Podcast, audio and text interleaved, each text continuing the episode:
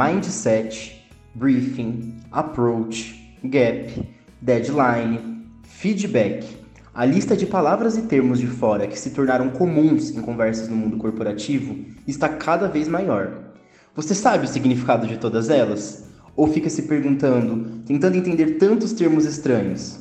Hoje vamos falar sobre esses jargões estrangeiros que tomaram conta das empresas e discutir um pouco sobre o excesso de estrangeirismo na comunicação corporativa. E para falar mais sobre esse tema, eu vou chamar aqui o meu convidado, que possui uma grande experiência na área organizacional e que poderá nos ajudar a entender melhor tudo isso.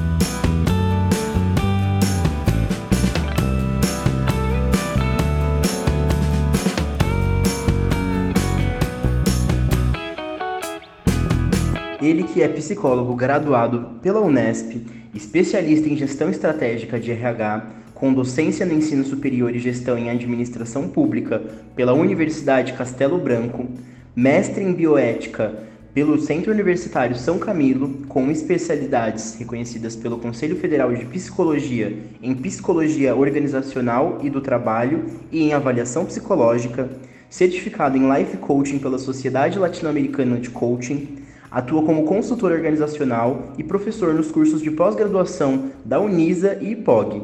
Seja bem-vindo, Luiz Francisco. Olá, Bruno.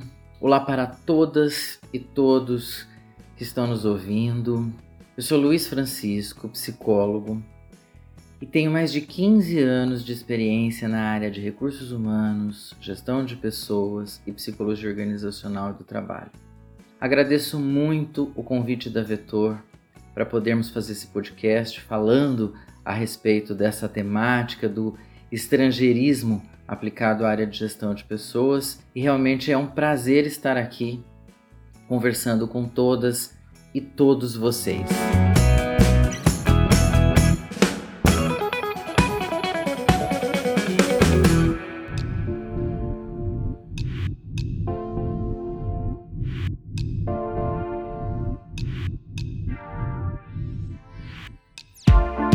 Muito obrigado, Luiz, por participar do nosso podcast. Eu gostaria de começar o nosso bate-papo de hoje com a seguinte pergunta: O que seria o estrangeirismo na comunicação corporativa? Como a gente explica isso para o nosso público que nos ouve aqui hoje? Veja, Bruno, então assim, né? Quando a gente fala de estrangeirismo na comunicação corporativa, a gente está falando da escolha, da opção de uso de termos estrangeiros, predominantemente termos em inglês, para expressar conceitos, ideias, ações, programas na área de gestão, na área de recursos humanos, na área até mesmo de psicologia organizacional do trabalho. Então, muitas vezes a gente escuta né, esses termos estrangeiros aplicados à nossa realidade. Então, as pessoas muitas vezes acabam usando, né? Ah, então a gente vai fazer levantamento das skills, a gente vai fazer um trabalho de assessment, a gente vai avaliar o mindset daquele grupo. Enfim, existe uma série de nomenclaturas em inglês que representam né, esse conjunto de ideias, de procedimentos, de atividades e que, por serem bastante utilizadas né, no meio corporativo, na área de gestão, não só na área de gestão de pessoas, mas na área de gestão de um modo geral, uh, elas acabam sendo usadas com frequência porque elas são familiares. Né? As pessoas que trabalham com isso, que atuam com isso, muitas vezes elas estão muito mais acostumadas a falar P&O do que falar pessoas de organização, por exemplo. Né?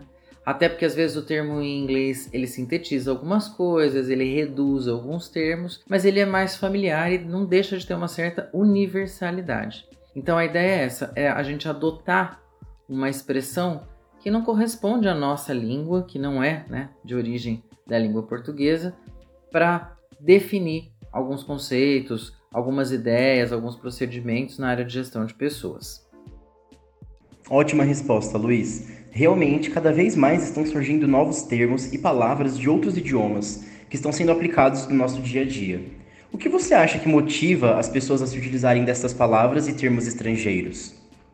Bom, certa forma, o que motiva as pessoas a se utilizarem no primeiro momento, né? Eu acho que é a própria demanda. É uma necessidade de enquadramento, de encaixe social. Porque você chega, você vai conversando né, com as pessoas da área, você dialoga com as pessoas da área de gestão, e elas vão colocando esses termos para você, inclusive tratando como se você tivesse né, o dever, a obrigação de conhecer esses termos, e elas colocam esses termos incluídas, né, elas vão encaixando esses termos no diálogo, nas orientações, nas explicações que são dadas, né? Quando você vai de repente fazer um procedimento, você vai entregar uma proposta de trabalho, então essa, essa expressão estrangeira aparece. Então eu vejo um pouco que as pessoas vão adotando isso Primeiro, vamos numa análise mais, vamos dizer assim, mais superficial no primeiro momento, eu entendo que é meio que para tentar se enquadrar. Né? Então deixa eu falar o que todo mundo está falando, porque se eu não falar isso, vão estranhar, vão talvez duvidar da minha competência, será que vão saber, será que vão achar que eu não sei, que eu não estou entendendo? Então, sabe, do mesmo jeito que de repente existem determinados grupos que falam determinadas gírias, então é uma tentativa de se encaixar. Dentro da psicologia, por exemplo, a gente tem muito isso, né? Usar determinados termos que a gente muito, muitas vezes brinca entre os psicólogos e psicólogas de chamar de psicologuês, nessa tentativa de falar, olha, estamos falando a linguagem da área. E não só profissionalmente, né? Na vida prática, as pessoas usam termos, gírias, expressões regionais, muito por conta dessa questão de se enquadrar socialmente. Agora, para além disso, eu acho que tem uma coisa um pouco mais, vamos dizer, profunda que explica um pouco a origem é porque boa parte dos conhecimentos relacionados à área de gestão, administração, produção, enfim, né, relacionado a esse mundo corporativo, eles vêm né, de fora. O Brasil não produz muito conhecimento. O Brasil se inspira muito no que é feito fora. E aí são feitas traduções, são feitas adequações, mas a referência, a produção, a construção do conhecimento, ela acontece fora daqui. E boa parte disso acontece né, no cenário norte-americano. Então a gente incorpora essas expressões por conta disso. Porque o conhecimento chega de fora, a gente faz os encaixes, os ajustes, vamos dizer assim, culturais, mas acaba que os ajustes linguísticos não, muitas vezes não são feitos. Uh, às vezes também não é só uma questão do ajuste uh, cultural e linguístico, né? Mas às vezes fica uma dificuldade de traduzir alguns termos, algumas expressões são bastante específicas, então muitas vezes a opção pelo termo estrangeiro acaba simplificando, acaba sintetizando, trazendo uma ideia que muitas vezes, se você fosse pegar pela língua portuguesa, seria mais complicado, né? Um exemplo de uma palavra que está bastante conhecida né, de todo mundo, é bastante usada, é o feedback. Então, quando você fala em feedback, as pessoas estão mais acostumadas do que se você falar assim, ah, vou te dar uma devolutiva. Né? É um termo até menos conhecido, o termo, o termo da língua portuguesa. Então, nesse sentido, entendo que tanto tem uma questão né, de, de enquadramento social, quanto uma questão da origem e da produção do conhecimento que acaba sendo incorporado dentro da nossa realidade. Então, por isso que eu entendo que as pessoas usam com frequência esses termos.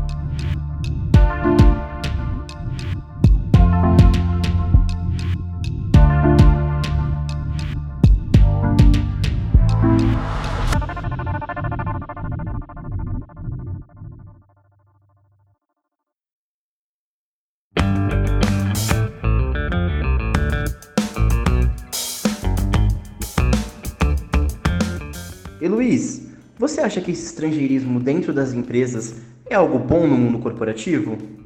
Então, Bruno, assim, eu particularmente não me sinto muito confortável com isso, né?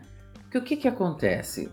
Os termos utilizados, na sua maciça maioria, eles têm uma tradução, eles têm uma palavra correspondente no nosso idioma, né? Então, para que falar stakeholder se você pode falar parceiro?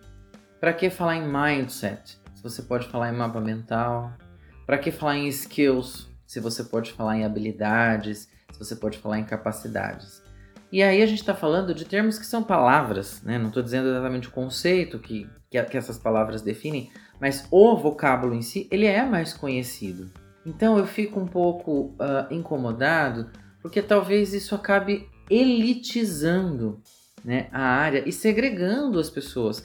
Para que se cria um mal-estar, né? Eu, particularmente, inclusive, faço isso e recomendo né, para as pessoas. Pergunta o que é. A pessoa chega e fala assim: não, porque a gente precisa fazer um. É, mudar o mindset. Bom, mas o que, que é mindset? Né? Então pergunta. Né? A pessoa chega com um estrangeirismo para você, questiona o que, que ela está querendo dizer, até para entender se de fato ela está usando por uma reprodução ou se ela realmente entendeu o conceito que corresponde a essa expressão né, em inglês. Eu acho que usar outro idioma é importante se você tem um diálogo no outro idioma. Bom, então exato, nós somos uma multinacional e nós temos que conversar com a empresa americana, com a empresa inglesa, enfim, precisamos usar o inglês, porque é a língua né, oficial que se fala na maioria dos países, é uma língua, vamos dizer, estabelecida né, como uma língua para se dialogar com diversos países, produzir ciência e tudo mais.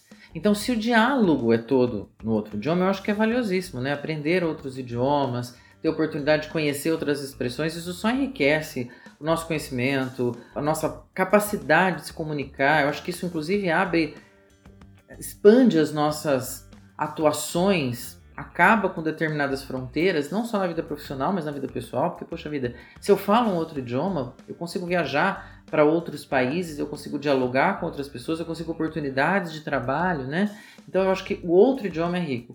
Agora, quando você encaixa o outro idioma, quando você pega uma expressão no meio de uma fala toda em língua portuguesa, quando você usa essa expressão para se referir a determinadas áreas, né, especialmente dentro de um cenário corporativo que nem todo mundo vai compreender, isso não vai chegar para todo mundo, e inclusive exigir que essas pessoas se apropriem desse termo e tratar nesse tom meio que. Uh, como assim você não sabe? Nossa, você não conhece, você está desatualizado, né? Não, não, não se fala deste jeito. E às vezes a pessoa fala assim, ah, porque a gente está falando que a gente precisa fazer a verificação skills. Aí o outro faz uma expressão, né, do tipo skills, né? Skills, skills, competente, né? Então, assim, eu acho que essa a forma de tratar, eu acho que também é delicada. Então, acho que fazer essa, eu entendo que fazer essa utilização do termo específico, eu acho que uh, empobrece, acho que limita né? Acho que estabelece uma, uma separação que eu não entendo que favoreça o fluxo da comunicação, do diálogo, da interação no ambiente corporativo. A gente já sabe há muito tempo que comunicação é um dos grandes pontos sensíveis da área organizacional. Então, se já está difícil falando no português acessível e claro, imagina se você começa a temperar essas falas um outro idioma. Então, acho que isso talvez né, complique, dificulte a comunicação. Luiz, você acredita que o estrangeirismo pode afetar negativamente a vivência do trabalhador dentro da empresa? Me preocupa um pouco, Bruno, essa questão do estrangeirismo do ponto de vista social, que eu acho que isso pode causar uma certa segregação. Então há uma divisão social, né? Se você conhece os termos, você faz parte do grupo, você faz parte da galera, você tá encaixado, você tá dentro, você é, faz parte do padrão. Se você não conhece, então aí eu começo a duvidar do teu potencial, da tua atualização, das tuas relações, do teu networking, entende? Então a gente começa a questionar. Eu acho que tem essa segregação, tem essa separação pelo idioma que eu não acho exatamente saudável, não acho exatamente adequado, né? Para que que você vai complicar se você pode tornar acessível, se você pode tornar compreensível? Fora que eu acho que existe uma questão também do ponto de vista social até mais amplo, que a gente tem um mau hábito cultural de desvalorizar o nosso país, né? Porque o Brasil isso, porque o Brasil aquilo e tudo mais. Então, é, um pouco disso eu vejo na desvalorização da língua.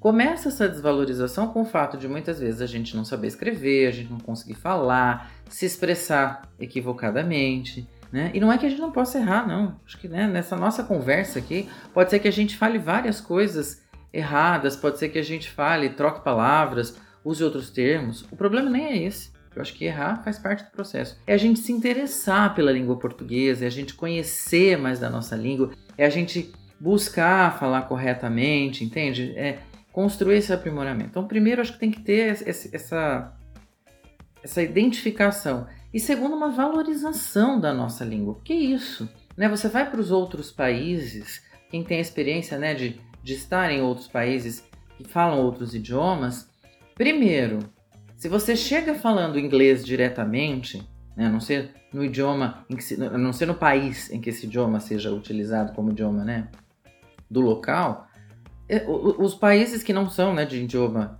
inglês, eles, eles reagem de uma forma, inclusive, com certo estranhamento e às vezes até não de uma forma simpática. Meio que, olha, você está aqui na França, se esforça para falar francês. Você está aqui na Itália, se esforça para falar italiano. No sentido disso, dessa valorização cultural, dessa valorização do idioma.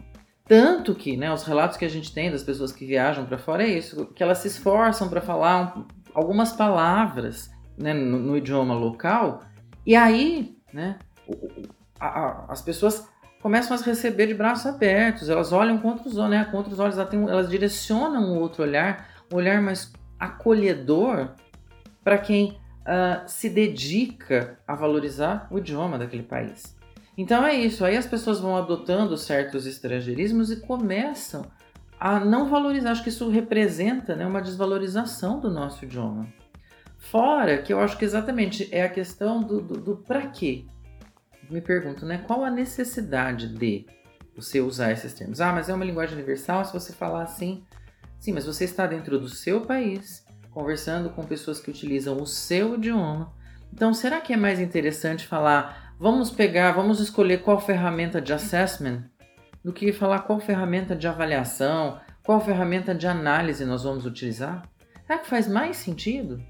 Entende? E é uma automatização, uma escolha por utilizar esses termos que eu acho que muitas vezes a pessoa não reflete, sabe, não passa, ela não pensa, fala, não, peraí, né, deixa, deixa eu avaliar o que eu estou dizendo entra meio que num automatismo de adotar essa linguagem corporativa. Então, acho que fica o convite para essa reflexão, né? O quanto a gente está valorizando, abraçando, incentivando o uso da nossa língua e do nosso idioma.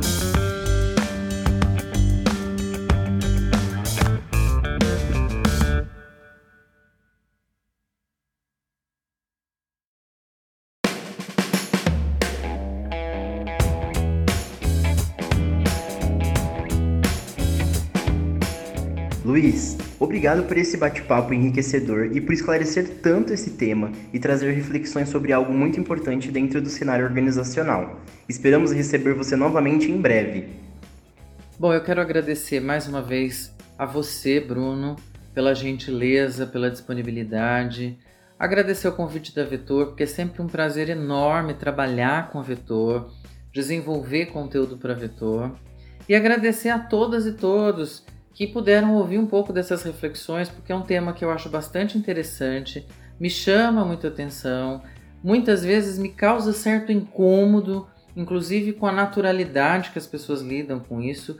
Não estou aqui fazendo uma apologia que devemos acabar com os estrangeirismos e que isso, né? Mas eu acho que a gente precisa parar para pensar um pouco sobre as atitudes que a gente tem e muitas vezes a expressão, a linguagem, a fala, né? Como a gente, a utilização desses recursos, eles dizem muito sobre aspectos não só concretos propriamente ditos, mas sobre as nossas posturas, sobre as nossas escolhas. Então, realmente fico muito agradecido de ter a oportunidade de falar a respeito desse tema.